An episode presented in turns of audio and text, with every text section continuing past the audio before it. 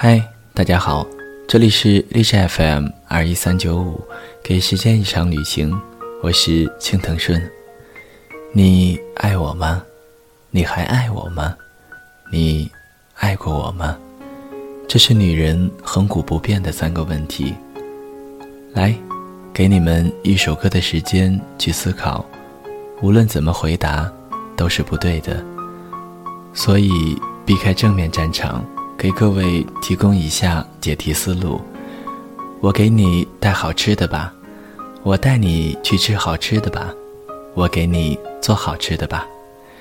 回答杀伤力依次递增。说来说去也是饮食男女，人之大欲，滋味万千，个人入怀。我们大多数都是普通人，没有电影一样的爱情。也没有生来勇敢、天赋过人，却有一颗真心，想和爱人在平凡的日子里一起感受每一顿饭的味道、感情的味道、日子的味道、生活的味道。那爱情是什么味道？是把老师发的大白兔奶糖放在口袋里，捂到快融化了，才敢放到他的手上，红着脸飞快地跑开。是早上把闹钟提前二十分钟，绕路到街对面去买两份早餐，再到他的教室门口不动声色地放在他的抽屉里。是放学时和闺蜜一起手挽着手去篮球场，在一个个跳跃的身影中找到他，再把手上那瓶还冒着冷气的冰镇可乐放在他脱下的校服旁边。是室友聚餐时带着她，终于可以手牵手地说：“这是我的女朋友。”然后在大家要求请客的呼声中，愉快地为这顿饭买单。是发了第一份工资，带着她去城市最高处的旋转餐厅，红酒牛排，所以对未来的向往。是吵架时，他独自去巷子里那家小面馆，老板娘问。他呢，怎么一个人来了？然后默默吃完，听不到熟悉的笑声，碗里的小馄饨也不是往常的美妙滋味。是分手时看着面前的滑蛋叉烧饭，却没有曾经坐在对面的他。没有他，总是觉得你的饭好吃，要抢过去的无聊游戏。也没有他皱着眉头嫌五花肉难吃的样子，这一刻，才觉得食之无味。是他偷偷做好生日蛋糕，回忆着他喜欢的味道和颜色，期待着他打开盒子那一刻的喜悦神情。是夏天里看着世界杯，用勺子把西瓜正中间最红的那一块挖给他吃。把冰镇可乐的第一口让给他喝，把可爱多冰淇淋巧克力最多的那一块留给他。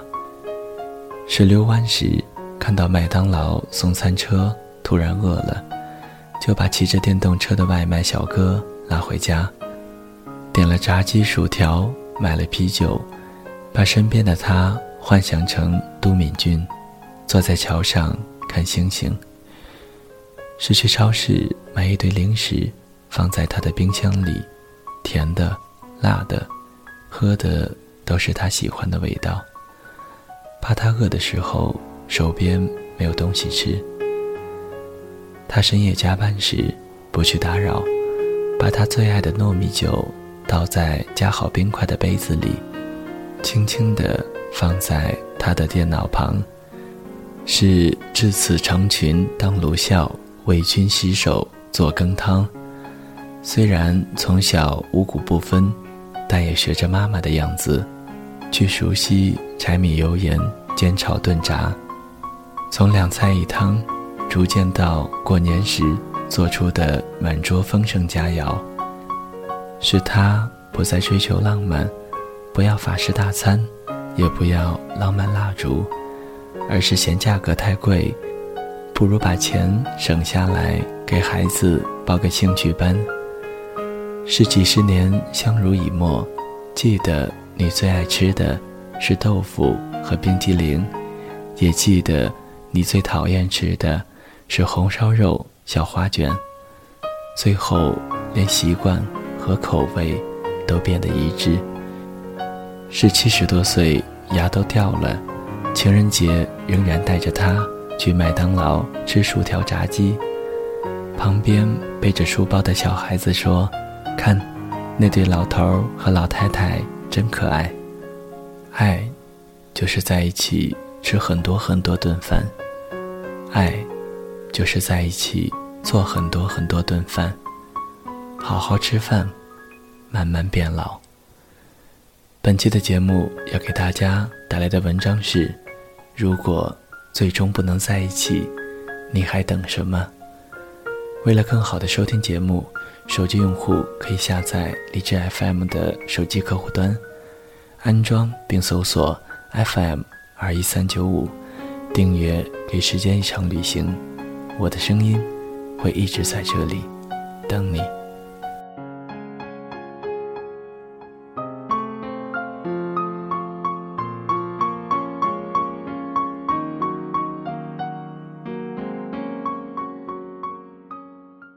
十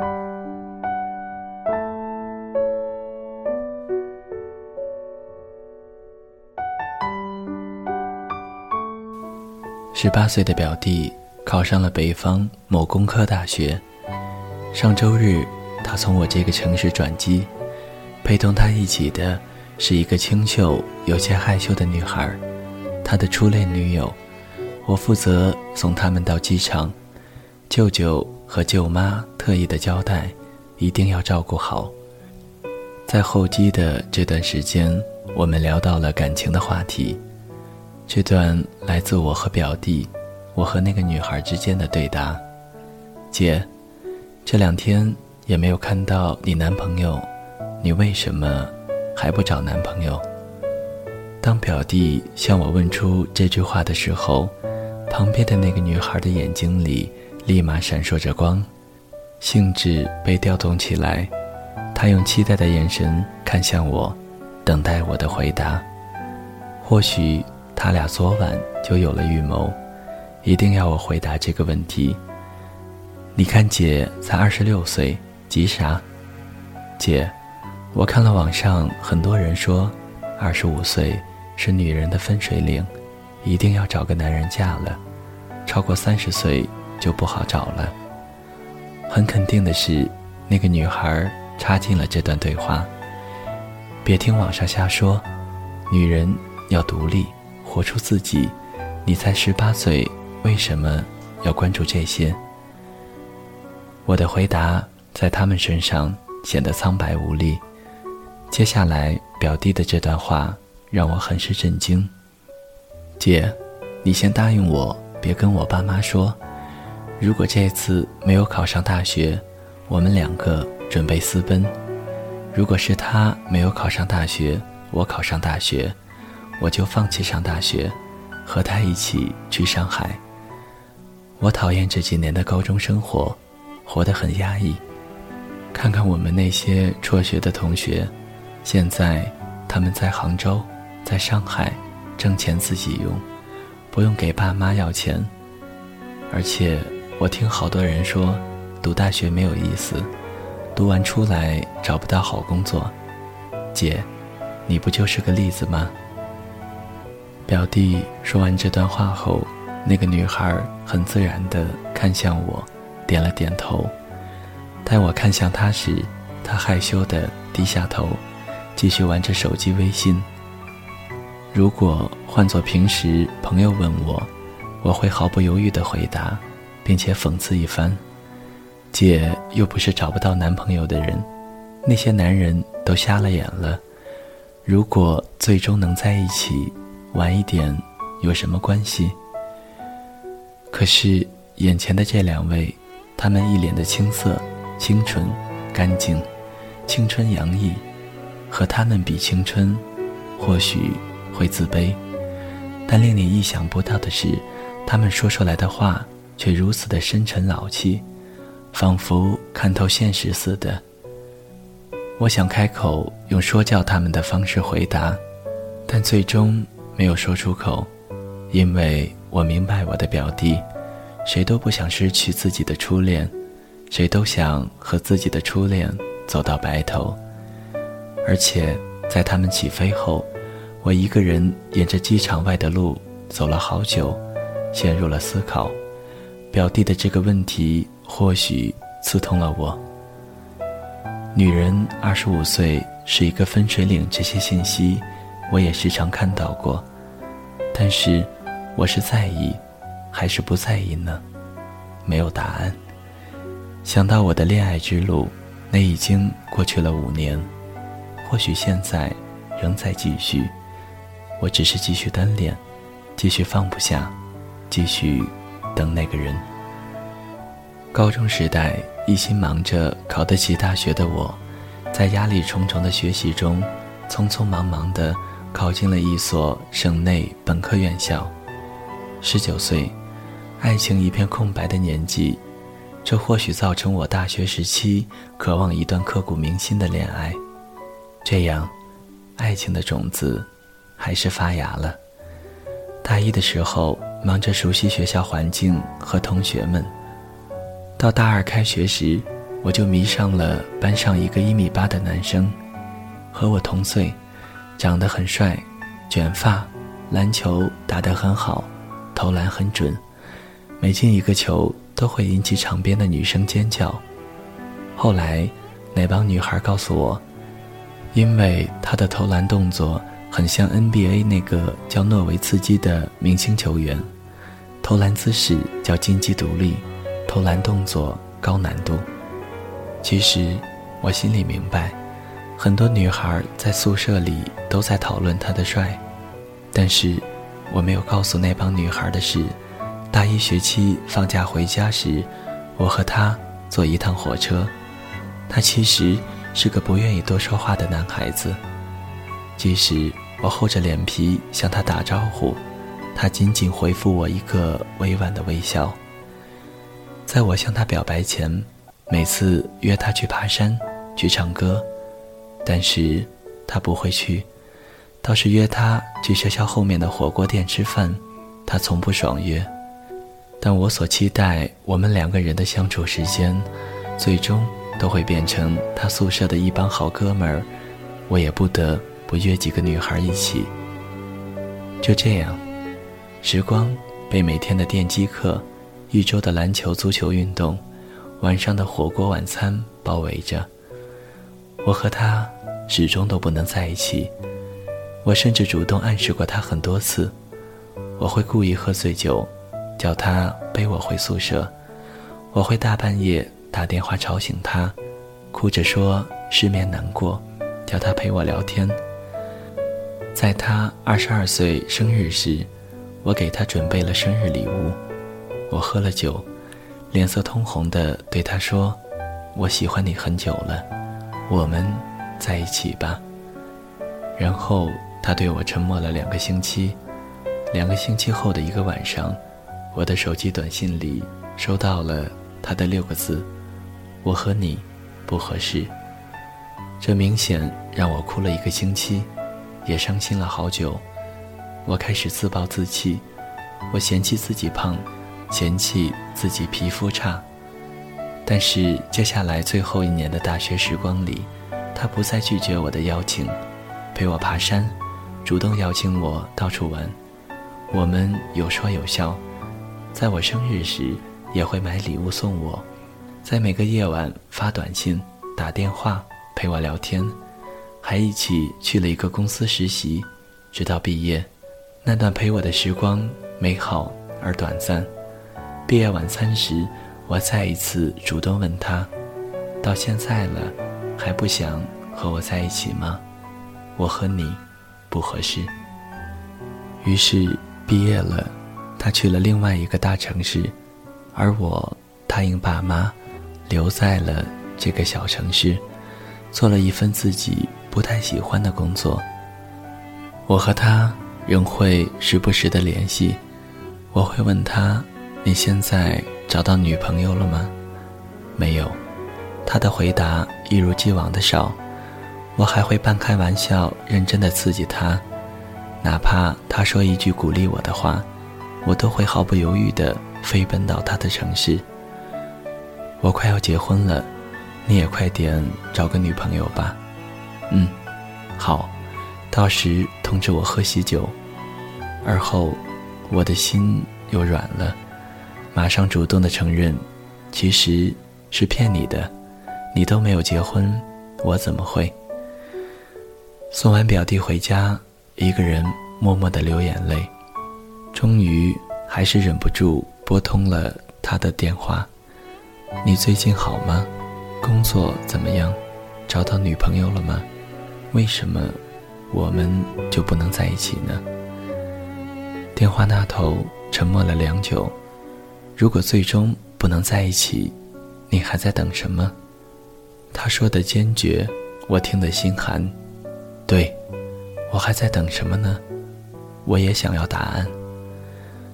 爸妈让亲戚介绍的男生。我也觉得挺优秀，但优秀过后，我仍然走不出这一步，所以，我仍然单着。我还在等什么？我和他不能在一起的原因，或许答案在他那儿。想不到时间过得真快，我已经毕业三年了，在这个我曾经最向往的城市，当着一名有骨气的打工族，心里。住着一个梦想，虽然这个梦想已经沉底太久了，但偶尔也会跳出来发出吼声。我一定要在这个大城市扎根下去，绝不妥协。昨天他给我打了一个电话，我感觉得到电话那边带着哭腔。你最近好吗？工作怎么样？找到女朋友了吗？为什么我们就不能在一起呢？自打毕业后，他打电话给我都会问同一个问题：“你找到女朋友了吗？”我还没有找到女朋友。我不是没有喜欢过的人，我也不是没有勇气。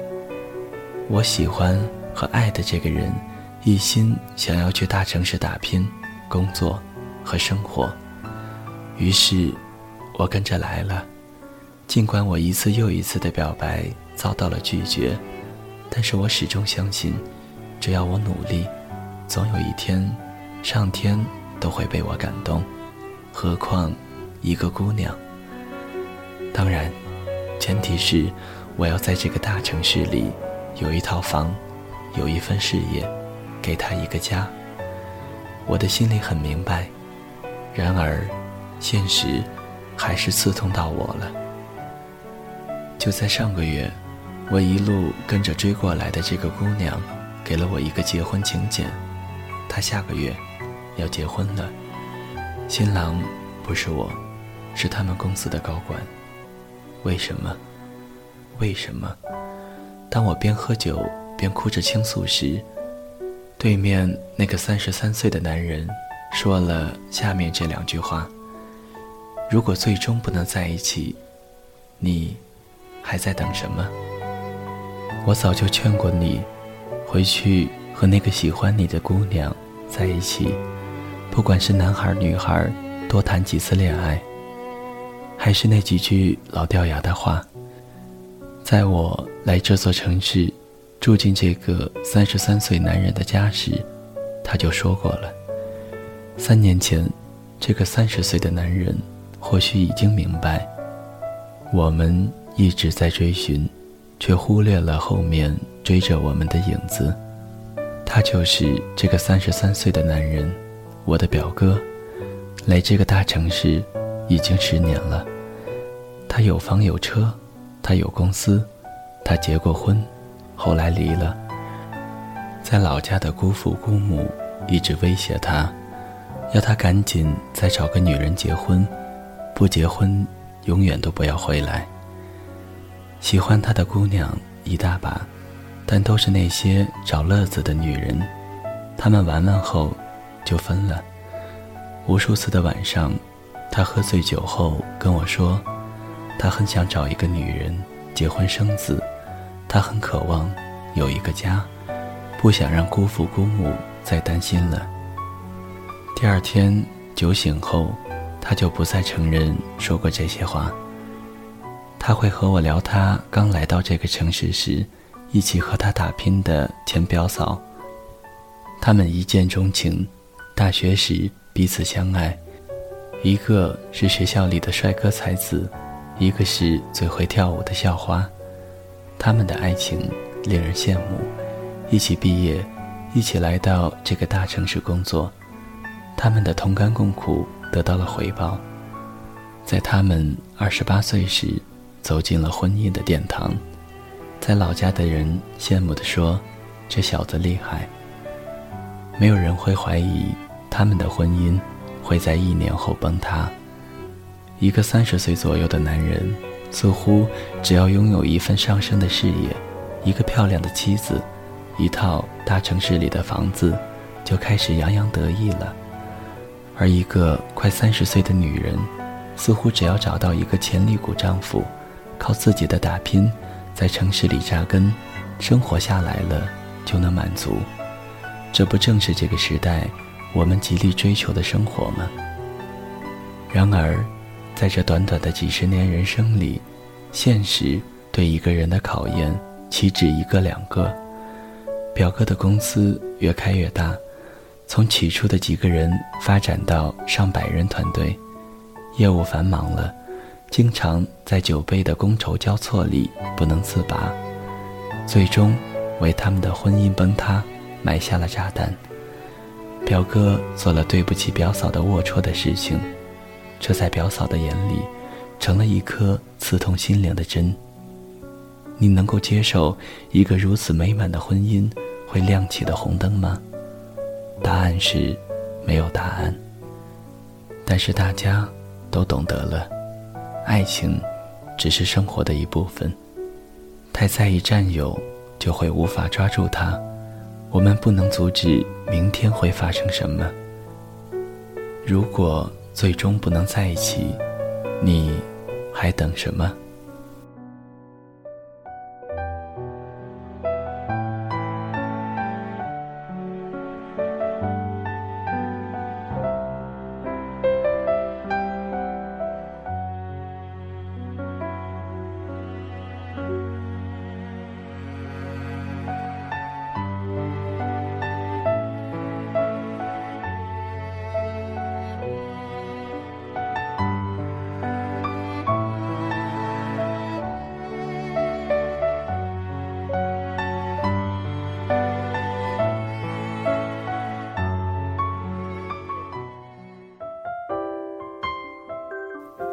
谁的声音清唱婉转流年？谁的双手挽起千年不变的誓言？用音乐品味生活，用音符记录感动。我的声音会一直陪伴在你的左右。